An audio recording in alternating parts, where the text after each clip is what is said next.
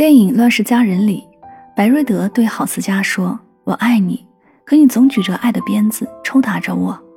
爱也是会磨灭的，任何人的爱都是有限的。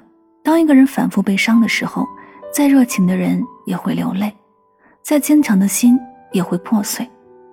在感情里争吵是因为在乎，质问是因为不解，拒绝是因为不想耽误对方。”因此，伤害一个人最深的方式，不是争吵，也不是拒绝，而是冷漠。网上有句话是这样说的：“我们的爱情不是变淡了，而是凝固了。”深以为然。爱情淡了还可以再培养，但是感情凝固了，却只能窒息而亡。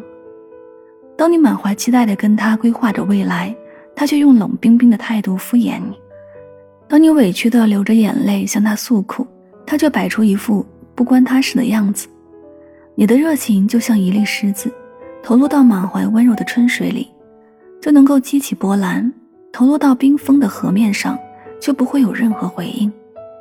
伤害一个人最深的方式，莫过于这种态度上的冷暴力。我的付出你看不见，我的生活你不在乎，这种不对等的爱，主动权终究只是掌握在那个不爱你的人手中。你应该做一条独一无二的锦鲤，而不是它鱼塘里一条可有可无的鱼。愿你找到最好的自己，在悠远的岁月里，拥有一段长久且健康的感情。